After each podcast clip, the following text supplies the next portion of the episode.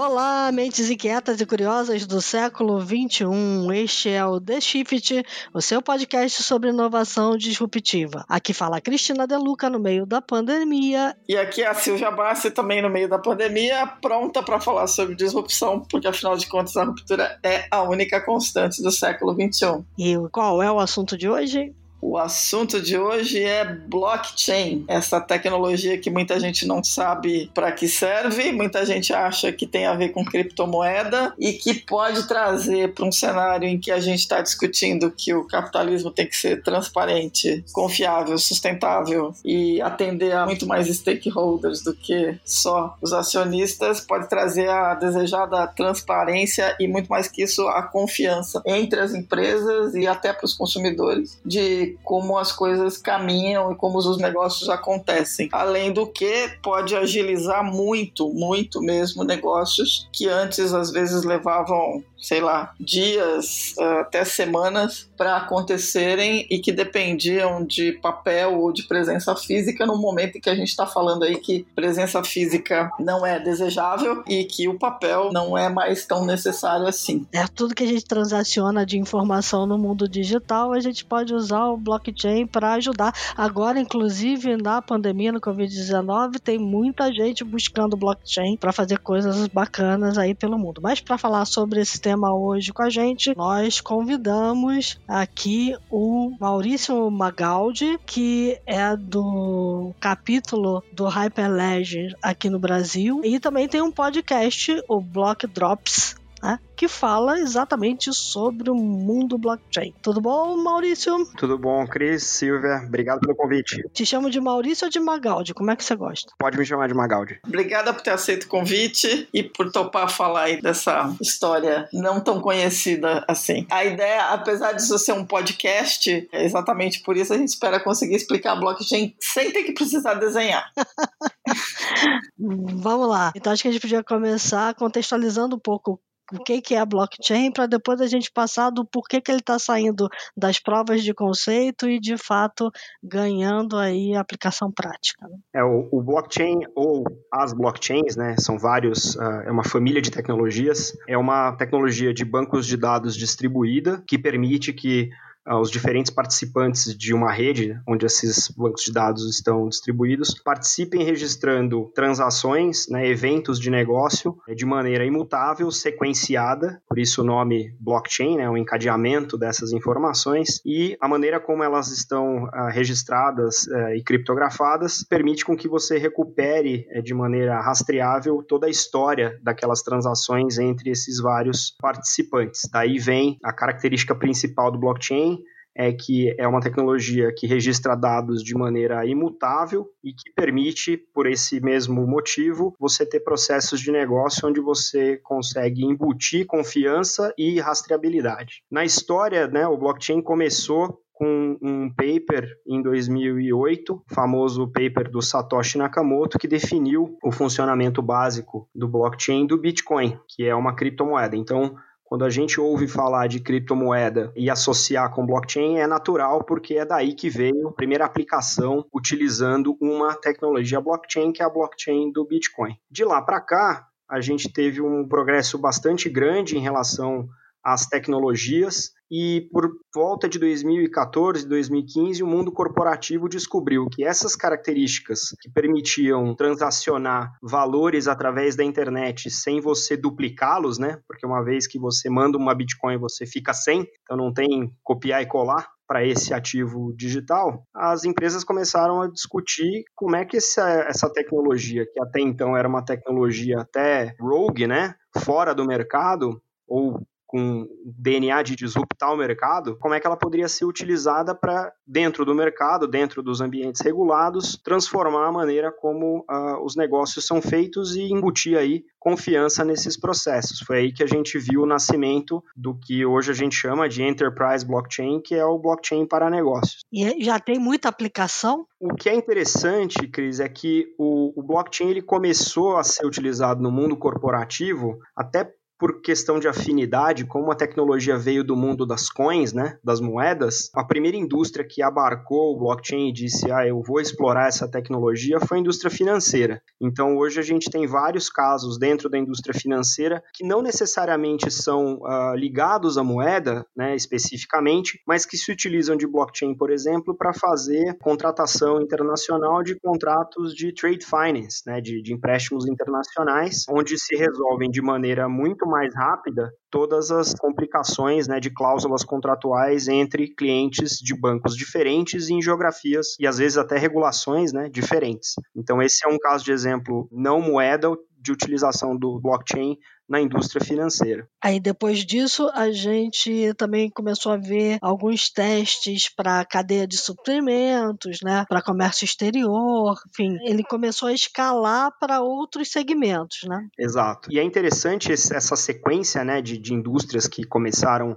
a, a adotar o blockchain. Uh, se a gente for pegar bem pela essência do blockchain, ele se posiciona quase como se fosse um conduíte de negócio. Né? Então, é uma infraestrutura transacional que ela se estende para fora das empresas. Então, por que, que em supply chain, international trade, foi tão fácil, ou fácil não, vai, tão típica adoção, né, os casos de logística, porque se trata de setores da economia super fragmentados, com vários players, com diferentes capacidades e com diferentes prioridades, sistemas diferentes, padrões de dados diferentes, espalhados geograficamente ao redor do mundo todo. E aí você coloca o blockchain como uma camada de conversação entre todos esses agentes, onde cada transação é escrita e fica disponível para que o próximo elo daquela cadeia consiga ver, no momento em que a transação acontece, quais informações relevantes estão disponíveis para o seu processo de negócio. E aí, como a Silvia mencionou no começo, a gente tem uma despapelização de um processo que é tradicionalmente papel, né, digitalizado de maneira confiável, né, transparente, auditável e que pode antecipar todos os movimentos que o próximo elo da cadeia precisa fazer para, de maneira ágil, receber de repente um container, um caminhão, né? Não precisa mais revisar 200 laudas, 50 assinaturas, carimbos e coisa do tipo. Então, a sequência né, do mundo financeiro ir para o mundo de transporte internacional ou, ou, comércio internacional é quase óbvio, né? E hoje a gente já pode dizer que os casos de cadeia de suprimento para o blockchain já, já são praticamente um caso de uso clássico. As pessoas costumam associar blockchain ao uso financeiro, né? E aí a gente começa a ver algumas iniciativas bastante interessantes. O World Economic Forum, agora no último dia 5 de maio, publicou um texto no blog deles na área de Covid, colocando o blockchain como uma vacina contra a disrupção futura da indústria de frutos do mar, o que é muito interessante porque a questão aqui nesse caso eles estão apontando que existe uma peixaria chamada Boba Cook e que está trabalhando com o uso do blockchain para garantir a procedência, por exemplo, que você possa identificar a procedência dos filés de peixe ou do camarão, ou seja lá de onde for, porque existe uma preocupação agora, nesse momento, o, o tal da cadeia de suprimentos, né, o supply chain, ele pode ser disruptado pela Covid-19 e o peixe é um candidato natural a isso. Então, eles estão usando aquela plataforma OpenSC, né, e trabalhando para agregar informações adicionais. Então, é, tudo bem, é um case super novo, e, mas o que eu queria abordar um pouco é isso. A gente precisa olhar para ele de um jeito diferente, né? para a tecnologia de um jeito diferente. Ah, nessas horas em que a gente pensa em disrupção, será que você consegue trazer para um cenário de coisas completamente inusitadas que as pessoas não imaginam que possam ser mapeadas com blockchain? Sei se estou jogando muita coisa em cima da mesa, mas vamos lá, vamos arriscar. Não, eu, eu, acho que é legal. Esse é um caso tradicional, né, de denominação de origem, né? Se você for pegar, mesmo nessas questões de supply, que foi a segunda, vamos dizer, a segunda onda de adoção do blockchain corporativo, o primeiro caso grande, né, que hoje é o caso do Tradelands, que é uma parceria da Maersk com a IBM para rastreamento de containers e desembaraço de containers. É, essa eu conhecia. Exato. Então, esses casos onde você trabalha com uma cadeia de suprimento marcando a, movimentação e o estado desses ativos perecíveis, né? O peixe, é, alface, espinafre, hortaliças em geral, tudo que é perecível, ele tem essa característica né, da rastreabilidade para eu saber de onde veio e ter certeza de que veio daquela fazenda ou daquela região. Então, se a gente pegar o caso dos vinhos mais tradicionais que tem o selo de denominação de origem, né, com blockchain você consegue rastrear não só de onde ele veio, mas por onde ele passou. E se você associar essa, essa infraestrutura a outras tecnologias como internet das coisas com sensores e inteligência artificial, você começa a ter condição de monitorar ao longo da cadeia e impedir que alimentos ou consumíveis perecíveis cheguem ao consumidor de maneira comprometida. Né? Então, você passa a não ser reativo aos incidentes alimentares, mas passa a ser proativo e evitar que eles aconteçam. Isso serve para medicamento também, né? Para tudo. Tudo aquilo que precisa ter condições de temperatura, por exemplo, se muda a temperatura, está registrado. E é interessante você ver os desdobramentos desse tipo de combinação de tecnologias e dados, porque, por exemplo, se você pega um vinho né, que tem que atravessar dois ou três continentes para chegar. E você consegue monitorar o transporte desse vinho usando os sensores e o blockchain, monitorar temperatura, pressão, qualidade da atmosfera, iluminação, choque. Você consegue precificar muito mais precisamente um vinho de alto valor, sabendo que ele pode ter sido degradado ao longo dessa jornada ou pode precificar a um prêmio sabendo com certeza que ele não foi prejudicado ao longo dessa jornada. Então você pode ter um play de pricing, né, de preço na ponta, utilizando todo esse dado que agora você tem condição não só de capturar, mas de registrar em uma base de dados que é distribuída e comprovada através desse consenso com os participantes. Você,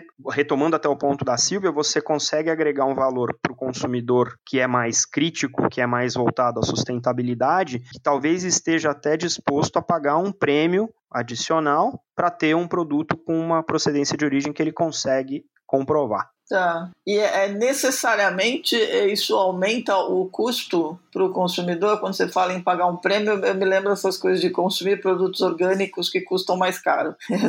para mim é sempre uma coisa meio fora do, do normal, mas enfim faz parte. Se a exigência por uma qualidade superior reflete em preço, obviamente isso é uma decisão do fornecedor na ponta da cadeia, mas é uma possibilidade de negócio para empresas que estão adotando esse tipo de uh, solução, porque aí comprovadamente a, a pessoa que vai pagar sabe que está pagando exatamente por aquilo que ela está recebendo. Né? Minimiza a chance de estar tá comprando um vinagre com um selo de denominação de origem achando que é vinho. Quer dizer, você atesta a qualidade, né? É igual a história dos diamantes de sangue, né? Você sabe exatamente que aquele diamante Exato. veio de uma área de extração realmente qualificada Exato. e que aumenta o valor dele. Mas isso não quer dizer que o blockchain pelo uso do blockchain, ele encareça esse processo. Ele às vezes pode até diminuir o processo transacional, o valor, o preço, né, o custo uhum. da transação, né? Exato. Se você pensar, por exemplo, em uh, moda alta costura, onde você tem talvez uma ou duas flagships no mundo, né, daquilo, e para escalar esse esse mundo de alta costura, você teria que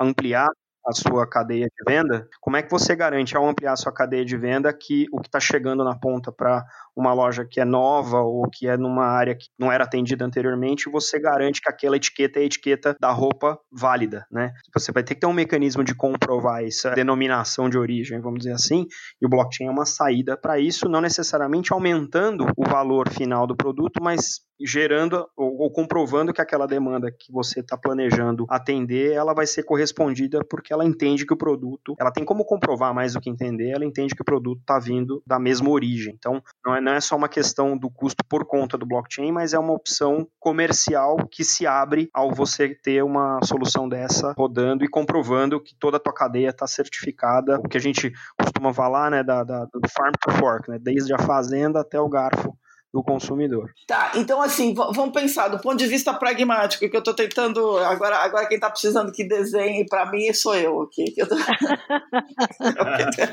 assim, vamos imaginar, eu, consumidor, cheguei no supermercado que de alguma forma tem lá, ou adotou alguma forma de blockchain para garantir a, a, identificação da origem. Como é que eu, consumidor, vou fazer uso do blockchain? Eu vou usar meu celular, eu vou usar, eu vou ver uma plaquinha Eu, eu vou saber porque alguém me disse como é que eu consigo ter. Vai, vai ter um rótulo. Quais são as aplicações que vêm por aí? Nesse caso do produto perecível, a, a experiência é bem simples, né? Os casos que estão implementados, eles têm uma app do, do supermercado, né? Do, do varejista. Uhum. Você lê o, o código QR que está na embalagem ou um código de barra. Essa app consulta o blockchain através daquele código que está lido.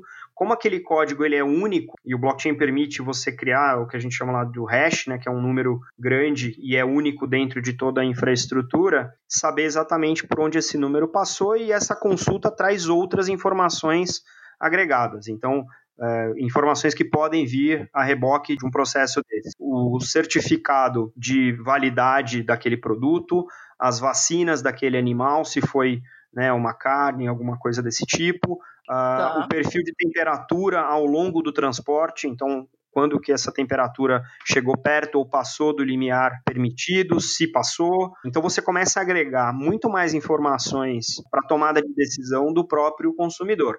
Então, num caso desse, eu posso uh, ler duas peças diferentes e optar por comprar uma ou outra de acordo com a informação que veio né, diferente de cada uma que veio através dessa consulta no app do, do varejista. Né? E eu posso também, e aí eu, talvez seja uma, até uma, um raciocínio competitivo, optar por comprar daquele fornecedor que tem rastreabilidade nesse nível. Né? Então eu posso simplesmente falar, eu só compro dessa marca aqui, porque aqui eu sei que foi o Juca é, fazendeiro que fez o abate desse animal. Ou é o, a hortaliça né, do, do Zequinha, que eu sei que é ele que faz o tratamento desse, dessa alface, etc. Então, é mais um agregado de informações também para a tomada de decisão do consumidor na ponta. Ou o contrário também pode ser verdadeiro, né? No caso, por exemplo, daquela cervejaria de Minas Gerais que Exato. teve um lote inteiro contaminado, você, pelo blockchain, pode saber que aquela garrafa faz parte do lote não consumir. E olha que interessante esse caso, Cris. Um recall alimentar, como tem os uhum. de carro, tem de alimento, né? Sim. Sem uma tecnologia desse tipo, para você entender de onde veio o lote, quantos lotes estão comprometidos, para onde foram esses lotes, mais importantemente, e retirar, você vai levar em torno de uma semana. Né? Em uma semana você pode ter vendido muito mais produto comprometido. Né? Com blockchain, você pode fazer isso em segundos. Você pode saber exatamente de onde veio e para onde foram cada um daqueles uh, itens que estavam uh, naquele lote comprometido. Então, não só você tem muito mais assertividade no recall, você não precisa tirar 100% do produto né, de prateleira, você pode exatamente naqueles pontos onde você teve a distribuição. É, então, fica muito mais barato você retirar esse produto de circulação, você não tem a perda de toda a linha do produto, você vai perder só aquele lote, e você vai levar muito menos tempo para fazer esse tipo de retirada, porque a informação já está toda uh, registrada ao longo da cadeia uh, na tua blockchain. Né? Olha só. Agora, é uma tecnologia que a gente pode imaginar acessível para qualquer elemento de uma cadeia de suprimentos. Você mencionou a alface lá do seu José. É, o seu José consegue ter acesso a essa tecnologia? Tem um desafio muito grande em relação ao blockchain, que é ele nunca é a única tecnologia de um projeto desse tipo, de uma solução dessa. Né? Então, para o seu José registrar o Alface, ele tem que ter no mínimo um smartphone onde ele consiga né, bater uma foto e fazer o scan do código de barra daquela alface. Então, isso é um, é um requisito para você participar da economia digital. Essa fronteira físico-digital também é um desafio, porque um, um dos desafios que a gente vê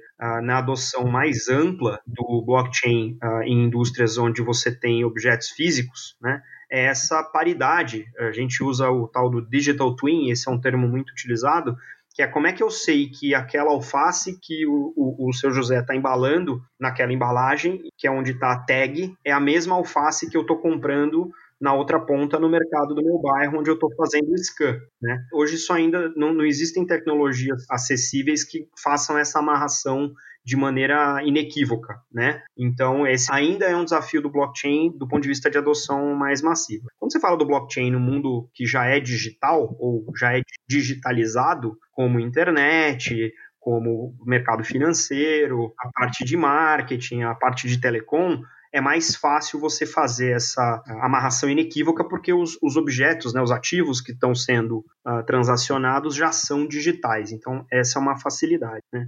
E a segunda é isso, é você ter o blockchain, para você ter ele na ponta, você tem que ter alguma, alguma uh, maneira de se conectar com o ambiente onde o blockchain reside, né? que hoje em dia quase tudo é nuvem, então tem que ter uma maneira de fazer essa conexão para poder entrar com essa integração. Um dos fatores que a gente vê de adoção também, o pessoal fala, ah, mas é muito caro ou não é muito caro, é barato. Tem vários sabores de blockchain para você conseguir começar a transformar o seu negócio. Você não precisa começar com uma rede nova, já tem vários players que tem o que a gente chama lá de blockchain as a service, com vários tipos de solução em que pequenos players podem participar e se conectar e começar a exercitar essa disciplina da rastreabilidade né, que não necessariamente é, requerem um grande investimento e a maioria dessas soluções ela você pode contratar como serviço, né, então facilita muito a adoção dessa tecnologia porque você pode contratar pelo uso, né, eu faço 10 alfaces, pago 10 centavos, não é exatamente esse valor, mas assim, para ter uma ideia de como cada vez mais ah, facilmente as, as indústrias vão ter acesso a soluções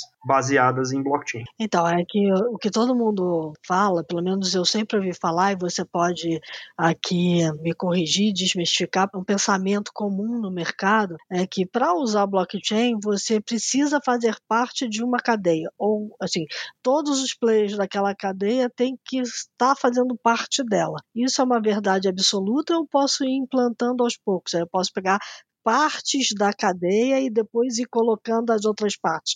Eu penso, por exemplo, em aplicações de healthcare. Eu não vou ter todos os hospitais de São Paulo participando de uma cadeia de blockchain para, por exemplo, transacionar prontuários médicos, mas eu posso ter parte de uma cadeia fazendo isso e depois ir espraiando para os outros, né? Pode. É, uma das coisas que a gente discute muito quando vai falar de implantação de uma nova rede blockchain é quem são os fundadores, ou seja, quem é aquele grupo mínimo de participantes em que eu, uma vez implantado, já consigo gerar valor para aquele pedaço do ecossistema. Então, é importante saber quem é a tua rede fundadora, né? É, e, obviamente, tomar muito cuidado na hora de fazer os escalamentos, as expansões, né? A gente discute muito na indústria, que a gente chama de expansão vertical, que é eu tenho esse grupo de fundadores, eu vou empilhando funcionalidades novas e ativos novos para aquele mesmo grupo de participantes, ou tipo de grupo de participantes, e o escalamento ou crescimento, a né, expansão horizontal. Eu vou agregando mais participantes na minha rede para aquelas funcionalidades que eu já tenho implementado. Equilibrar o crescimento vertical com o crescimento horizontal é o grande pulo do gato para você ter redes blockchains que cresçam, gerem valor para o ecossistema e sejam ao mesmo tempo tempo sustentável. Então é importante aos interessados que queiram transformar suas indústrias utilizando esse tipo de tecnologia, não só uh, se interessarem pelas tecnologias, os diferentes sabores, né? Mas também pensar como é que estrutura um projeto desse não só para você implantar, que é importante, mas como é que isso cresce, porque quanto mais gente usando e mais funcionalidade você tem na rede, maior é o valor gerado para o ecossistema como um todo. Então, escolher em que direção crescer e quando, né, em que momento é importante, e aí vem um fator assim, fundamental para redes blockchain é governança. Você tem que ter um jeito de consensar entre os diferentes participantes como é que você vai operar, melhorar, resolver problemas, crescer, monetizar essa infraestrutura para beneficiar não só os fundadores, mas também aos novos entrantes. Muito bom, porque como toda cadeia de bloco, todo mundo está assinando alguma coisa nos bloquinhos, né? então, quanto mais coisa você coloca ali dentro para ser assinado, mais devagar os bloquinhos andam, né? Perfeito. É, o, se a gente fosse achar uma, procurar uma figura para ilustrar uma explicação para o blockchain, é isso? São bloquinhos? É o livro, é o livro de registros? É o que está mais próximo do, do desenho, vai? É, se você for olhar no nível da tecnologia, é um encadeamento de blocos, né? E a gente chama isso porque eu tenho um numerinho né, gerado aleatoriamente em um bloco que faz parte do input para gerar o numerinho do próximo. Então você amarra um no outro e aí você não consegue dissociar essa cadeia da sequência em que ela foi uh, gerada. Mas eu gosto, quando a gente fala de blockchain para negócio, eu gosto muito do conceito do condomínio. Né? Tá. A pessoa fala, ah, o consórcio, o consórcio. Em inglês, consórcio funciona. Aqui no Brasil é um produto financeiro diferente. Né? Tá Mas eu gosto da figura do condomínio. Você tem que ter um condomínio. Quando você tem um condomínio, você tem várias, várias unidades, né? Coabitando ali naquele espaço, com papéis, cada um seu, né? Operando ali É, e no caso do blockchain, ele conecta todos os condôminos. E como um condomínio, você também tem que ter, de repente, um zelador, tem que ter alguém da manutenção, tem que ter alguém cuidando daquele espaço comum. E isso também você precisa ter numa solução uh, baseada em blockchain. Então, é uma, eu acho que é uma, uma alegoria talvez mais uh, feliz quando a gente fala de blockchain para negócio é essa ideia do condomínio. Né? Uhum, bem legal. Tem um artigo bem legal que saiu por conta da pandemia e de toda essa mudança da economia e essa clareza cada vez maior agora de que a gente vai precisar ser muito ágil, muito preciso, é muito transparente e ter um nível de rastreabilidade absurdo, porque você está falando aí de kits de vacina que podem não ter a origem correta, você está falando de remédios, você está falando na indústria de saúde de uma forma geral, isso pode ser uma revolução super importante. Num artigo publicado agora no dia 19 de maio, o artigo chama-se Blockchain para os 99%, ou seja, aquilo que a gente estava falando, né? 1% entende, o resto tá que nem eu aqui pedindo para desenhar. Ele comenta sobre o caso de uma empresa chamada Horizon Games. Ah, ele tá, ele tá usando o Ethereum para criar um tipo de plataforma que junta, que é, é meio quase uma comunidade, quase uma cooperativa, porque ela junta os jogadores e os criadores usando a plataforma para criar os recursos de jogos que voltam para os consumidores, que controlam, jogam e usam a plataforma para armazenar, por exemplo, aquele monte de coisa que você compra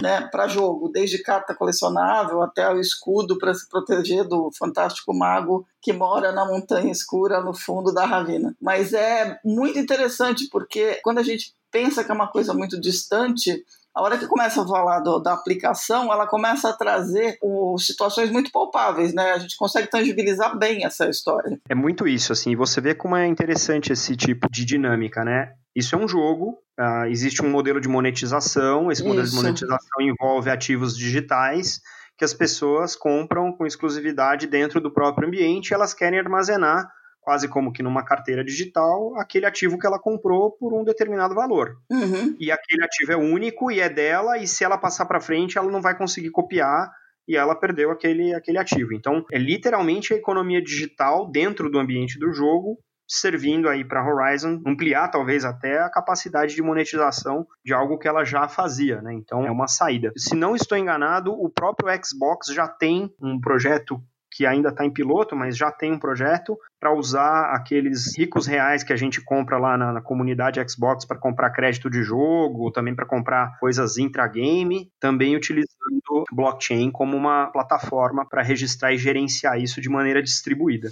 É para quem quiser saber, aliás, o jogo está em modo teste, essa plataforma. Você tem que entrar numa lista de espera, ele chama-se Skyweaver, e na verdade ele é gratuito e ele é baseado em coleção de cards, como se fossem aqueles cards de Pokémon ou cards de daqueles outros jogos de Magic, Magic and Dragons e todos aqueles outros jogos. É, então vale a pena. E ele tem disponível, ele está rodando em Windows, em macOS, Linux, iPhone, iPad, Android é muito interessante. Tô, a gente vai postar o link aqui, mas é uma experiência interessante brincar com alguma coisa que está rodando em cima de uma plataforma blockchain. Magaldi, que outras aplicações o blockchain tem? Você tinha ficado de trazer uns cases bacanas para gente. É, vamos, vamos começar dessas coisas menos legais, depois para as mais legais. Né? As menos legais são, são indústrias tradicionais que estão começando a utilizar o blockchain para transformar os seus processos. Uma delas é a indústria da construção. Né?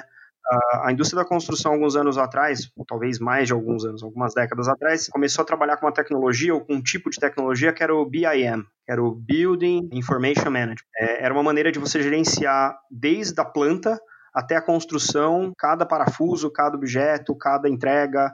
E, obviamente, como a, o mundo da construção é um mundo distribuído, você tem vários participantes para construir um prédio, por exemplo, gerenciar isso exigia vários BIMs diferentes. Então, uh, já existem alguns projetos que conectam esses BIMs, que são padrão da indústria, tem vários, uh, através de uma rede blockchain onde você consegue certificar e dar prova de entrega, por exemplo, instalei a privada, instalei o chuveiro, instalei a parte elétrica. E isso vai ficando registrado nesses BIMs, né, nos BIMs, e como a, a blockchain integra todos eles, você começa a ter visibilidade, por exemplo, para liberar um pagamento de um contractor, você tem visibilidade para mandar entrar outro caminhão dentro da, do site da obra. Você começa a ter uma orquestração, não só do ponto de vista financeiro, mas também do ponto de vista físico para obras que são, obviamente, super complexas. Então, você embute uma, uma camada de comunicação, né, de comprovação, e tira toda a papelada e telefone, passa rádio, etc., e utiliza isso uh, em cima de uma blockchain. Então, esse é um, é um caso uh, interessante de uma indústria que realmente precisa ganhar eficiência, que é a indústria da construção civil. A gente já falou aqui da, da parte de comércio internacional e transporte né, internacional, então esses são casos que a gente já pode julgar até como clássico, rastreabilidade de alimentos, definitivamente. O ambiente da música tem explorado bastante isso, porque a, música em si, é, se, se, teve um ativo que perdeu valor né, desde a entrada da internet, foi a música, né, o fonograma. Então, uh, tem iniciativas diversas tem um projeto chamado Open Music, que envolve o pessoal da MIT, uma artista alternativa bem famosa por se envolver com tecnologia, chama Imogen Heap, é uma inglesa, também tem uma plataforma chamada Mycilia, que a, pessoa pode pagar conforme escuta, utilizando criptomoedas, é um, é um uso interessante. A Sony, no Japão, tem uma plataforma que faz o registro de currículo. Então você tem as escolas, as, os departamentos de educação registrando o currículo né, de formação das pessoas numa blockchain para que, quando a pessoa vá se candidatar a um cargo público ou alguma vaga de trabalho, o mercado possa consumir essa informação de maneira comprovada e não precisa ficar pedindo para o sujeito escrever o currículo, né, ou manda o LinkedIn no lugar. É, então fica, uh, até porque o LinkedIn aceita qualquer informação, não tem como, né, se quiser colocar lá que eu sou malabarista do du Soleil, eu posso colocar e, e fica lá.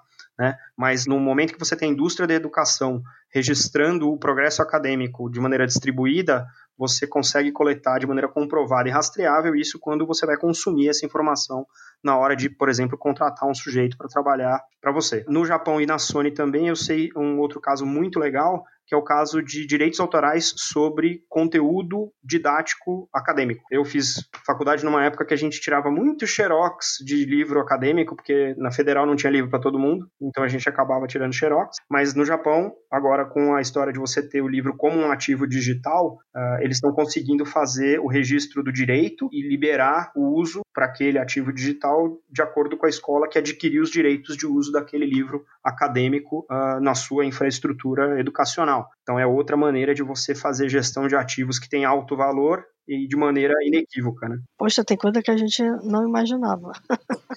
tem, tem muita coisa. Lendo um pouco mais sobre isso, tem um, um artigo da Retail Infosystems que comenta que o, o blockchain combinado com AI pode tornar future-proof as cadeias de suprimento contra ameaças virais ou não viral no sentido de só de vírus, mas de ataque. É isso mesmo? Você consegue proteger mais as cadeias de suprimento quando você usa o blockchain? Tem o aspecto da segurança, né? Uhum. É, o que é interessante é que como o conceito do blockchain lá em 2008 nasceu dentro de um fórum sobre criptografia, as tecnologias blockchains todas, elas têm um, um apreço e uma base muito grande sobre tecnologias de criptografia. Então, dependendo da infraestrutura que você usa uh, para instalar os seus peers blockchain, né? Você pode ter até três camadas de segurança. Você tem o próprio blockchain, onde você, no caso do blockchain corporativo, tem que ter permissão para escrever nessa blockchain. Então, é o que a gente chama do corporativo das permissionadas. E aí tem toda uma discussão conceitual que acho que não cabe aqui, mas ter permissão para escrever é, é, parte do conceito né, de, de blockchain para negócios, né, de enterprise blockchain. Essa é uma camada de segurança. Para você acessar, você também tem que ter a chave para poder ver aquele dado. Então, apesar de todo mundo ter uma cópia do dado, nem todo mundo vê o que está ali. Só quem tem a chave para poder acessar consegue ler o que está dentro da blockchain. E, em alguns casos, dependendo da infraestrutura, você tem inclusive um hardware que é criptografado. Então, o, o nível de segurança que você tem para esse tipo de, de tecnologia, ele, ele é bastante avançado nesse sentido. Então, quando a gente pensa que ele é future proof, é do ponto de vista de não só né, da maneira como a arquitetura existe e está sendo implementada, mas também porque ela está baseada em conceitos de criptografia muito fortes. Todas as blockchains, tanto as públicas quanto as privadas, têm sobre si calcado muito forte o, o conceito de criptografia. É, é, a base dele, né? A base dele é a criptografia. E quando você bota a camada de inteligência artificial em cima, você hoje já tem inclusive inteligências artificiais que podem ler algum arquivo que já está criptografado, que facilita para o blockchain muito, né? Também. Eu acho que a gente vai ver uma tomada de rumo muito forte para o blockchain quando a gente conseguir romper essa barreira físico-digital que eu citei antes, sabe? Eu acho que isso, para o mundo real, né, onde a gente tem coisas e objetos e coisas que existem, né, não são virtuais nem digitais, eu acho que essa fronteira, a partir do momento que a gente conseguir unificar isso, né, com esse conceito do digital twin, ou do, do Crypto Anchor, ou de outros, outras tecnologias que estão sendo discutidas no mercado, é muito provável que a gente veja um aumento da adoção, porque os benefícios de utilizar essa tecnologia também são muito grandes. Né? Então, a gente citou aqui rapidamente, mas quando você fala no varejo, por exemplo, espaço em loja, primeiro que a gente vai ter menos trânsito de pessoas durante um bom tempo, né, dada a situação atual. Segundo que espaço em loja é caro. Então, se você tiver um estoque muito grande, você tem menos espaço de display, né, menos espaço para exibir os produtos. Então, o ideal do varejo, né, o, o santo grau do varejo, é você ter estoque zero no, no, na, na, ponta. E como é que você faz isso hoje sem uma tecnologia que te mostra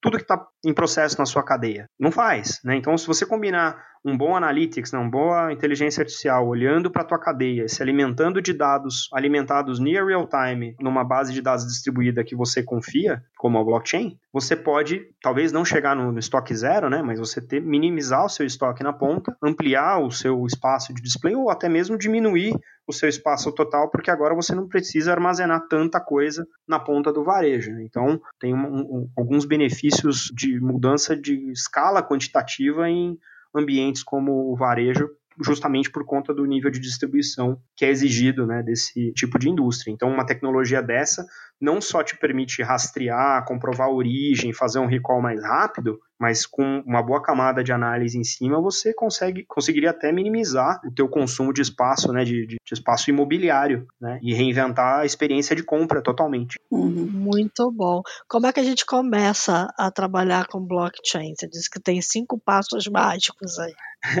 é, eu tenho, tenho uma, uma reguinha de. São, são, seis, são seis passos. Seis passos básicos. São seis passos que a gente recomenda. Não é uma receita de bolo, tá? Porque as indústrias todas têm as suas uh, idiosincrasias, as suas regulações e os seus tempos e movimentos, mas é uma, é uma ideia geral do que não pode faltar em, um, em uma jornada de adoção, uh, vamos dizer assim. Né? Então, são seis passos. Então, nominalmente, é o mapeamento, onde você identifica se aquela necessidade é de negócio. É, muito no começo da adoção do blockchain, muita gente queria simplesmente fazer o projeto de blockchain para falar que fez, né? Tem inúmeros casos na indústria em que a empresa simplesmente colocou blockchain no nome e o valor da ação pulou 40% no dia seguinte. Então, é, é, não é isso. É você ter um, um problema de negócio um novo modelo de negócio sobre o qual você gostaria de explorar essa tecnologia. Então, é muito menos sobre a tecnologia e muito mais sobre o meu problema de negócio ou o meu desafio de negócio, a minha oportunidade de negócio. Tem uh, um importante, depois que você mapeou esse problema, você tem que identificar quais são os incentivos, né? Quando a gente fala do condomínio, qual que é o incentivo para aquele condômino estar tá ali, né? Ou para o zelador estar tá ali? O que, que é tão interessante uh, naquela indústria para que aquele player participe? Às vezes é um player, às vezes são alguns players, às vezes é uma associação, né? Ou às vezes é um regulador, como a gente viu uh, em Dubai, por exemplo, né? Então é interessante ver qual é o incentivo. E aí,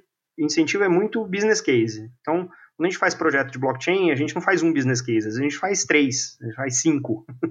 Porque são vários players, cada um tem um ângulo né, em cima daquela cadeia de negócio, é onde a gente vai precisar achar alavancas interessantes né, que realmente gerem incentivo para aquele participante estar tá, uh, naquele projeto. Porque como todo projeto tem mudança, toda mudança tem dificuldade, etc. Um terceiro passo é desenhar essa rede, então a, a, minha recomendação é que se desenhe muito mais do ponto de vista de experiência de quem vai uh, usar, né? seja o consumidor na ponta na gôndola, uh, seja o operador do guindaste movendo o container de um lado para o outro, seja a Receita Federal que vai ter uma consulta de um documento que está digitalizado numa rede. Então, assim, qual é a experiência? A partir da experiência, depois da experiência olhar quais são as capacidades que aquela rede precisa ter para entregar aquela experiência, e aí nessas capacidades determinar qual é a tecnologia que você vai usar. Porque às vezes você pode usar uma blockchain de um determinado tipo, outra blockchain, pode ser público, pode ser privado, a gente já está começando a ouvir falar de blockchains híbridas. Qual é o sabor? O que, que resolve esse problema? O que, que entrega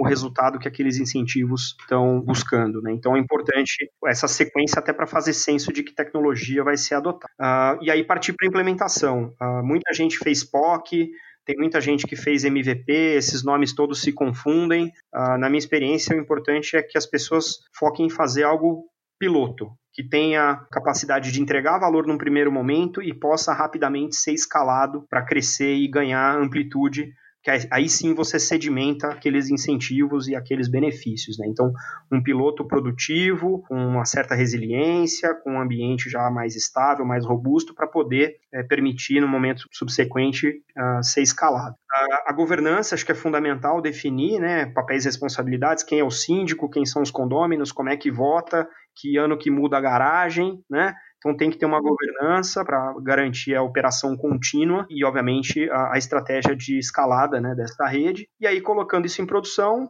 definir como é que essa rede é monetizada, é, como é que eu vou fazer melhorias, como é que eu cresço, se eu vou crescer, como eu falei, né, verticalmente, horizontalmente, se isso vai virar simplesmente é, uma infraestrutura e aí a partir disso eu começo a monetizar a partir do modelo de negócio que roda em cima dela. Então, essas são discussões importantes para você poder, enfim, colocar essa rede em, produção. E uma coisa que não pode faltar nessa discussão é que é, é muito comum a, a gente pensar né, na, nas disrupções tecnológicas e pensar que a gente vai transformar, né? Mas uma coisa que a gente não pode esquecer é que tudo que a gente implanta vira o que a gente chama na indústria de legado, né? Você vai ter que isso. cuidar desse bicho em produção. Então, como é que você faz isso da melhor maneira? Como é que você tem uma rotina né, de, de, avaliação, de resolução de problemas, né, de, de, verificação de performance, gargalos, etc. Então isso faz parte. É, e quando você fala de blockchain, né, você está falando de várias empresas ou várias entidades operando em cima de um mesmo ambiente transacional. Então, é importante ter uma coordenação, não vou nem dizer consenso, né, entre esses participantes, ou todo mundo compra o serviço de um provedor ou de vários provedores para fazer essa ponta, mas é importante ter isso bastante bem definido. E aí, com um pouco de estrutura nesse, nesse sentido, a chance de você ter um projeto uh, e uma solução blockchain funcionando de maneira mais parruda aumentam substancialmente. Muito bom. Muito bacana, muito bacana. Temos um programa, Silvia Bassi? Temos um programa, temos um ótimo programa, com certeza. Vamos para os insights? Vamos para os insights.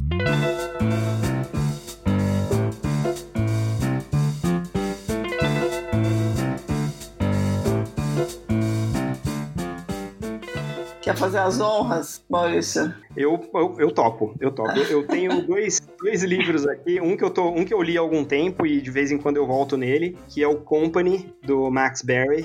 Uh, Max Berry é um autor australiano divertidíssimo, ele tem vários outros livros, esse aqui é um que eu acho que, que vale a pena ler primeiro para depois explorar o resto da obra. Uh, e o segundo é um que eu estou lendo agora, uma das coisas que eu faço é, no meu pouco tempo livre é mentorar uh, startups que trabalham com blockchain e uma delas está olhando para o ambiente da música. Então eu estou lendo um livro chamado Cowboys and Indies, que é uma épica história da indústria fonográfica. Olha que 10!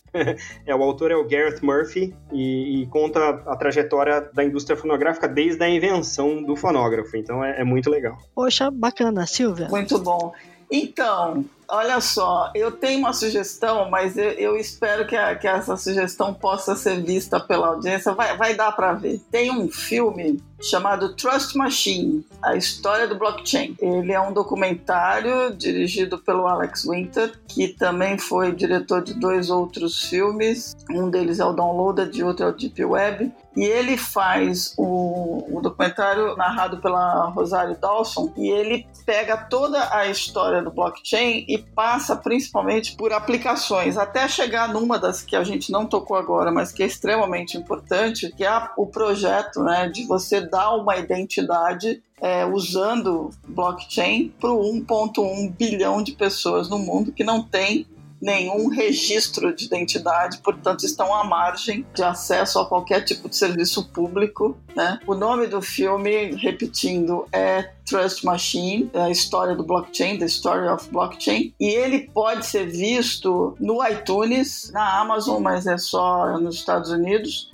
no Google Play, na Microsoft, no YouTube e no site que é trustmachinefilm.com. Tem como, como assistir, como ver o trailer e algumas outras coisas. Então fica a recomendação. E para quem quiser entender um pouquinho melhor o projeto de trazer identidade para esse 1,1 bilhão de pessoas que não tem, basta visitar o site do Banco Mundial, que é o ID4D, que é a Identification for Development, que é o ID4D. A Microsoft está nesse projeto, não está, Magaldi? Esse do ID, esse é. eu não sei se a Microsoft tá. Eu sei que a, acho que a ONU tem alguma coisa, eu não sei quem que é o provedor de tecnologia. É a Unicef. Ah, ótimo. A Microsoft tinha um projeto desse, não sei que fim levou. Bom, vamos lá. Eu vou com um livro chamado Blockchain para principiantes.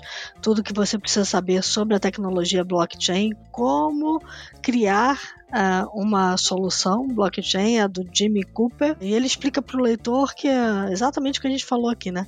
Apesar de terem surgido lado a lado, blockchain e Bitcoin não tem quase nada a ver um com o outro, a não ser que o blockchain é o que dá suporte para o Bitcoin existir. Uh, e ele também leva o leitor aí pela história do blockchain, como é que você pode implantar e lucrar com ele, olhando para esses modelos de negócio que o Magaldi falou aqui. É isso. Muito bacana.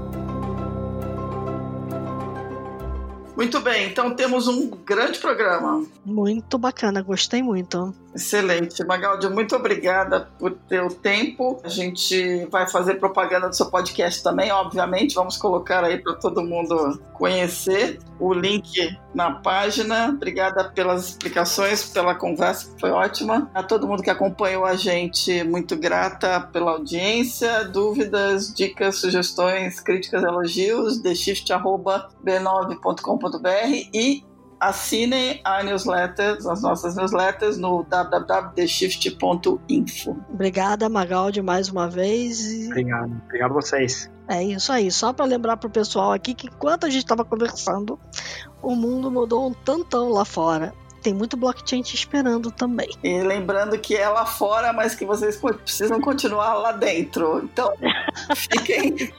Né? Fiquem casa, fiquem seguro. A melhor vacina contra esta pandemia, essa ainda é o distanciamento social. Então fiquem bem, fiquem seguros e até o próximo.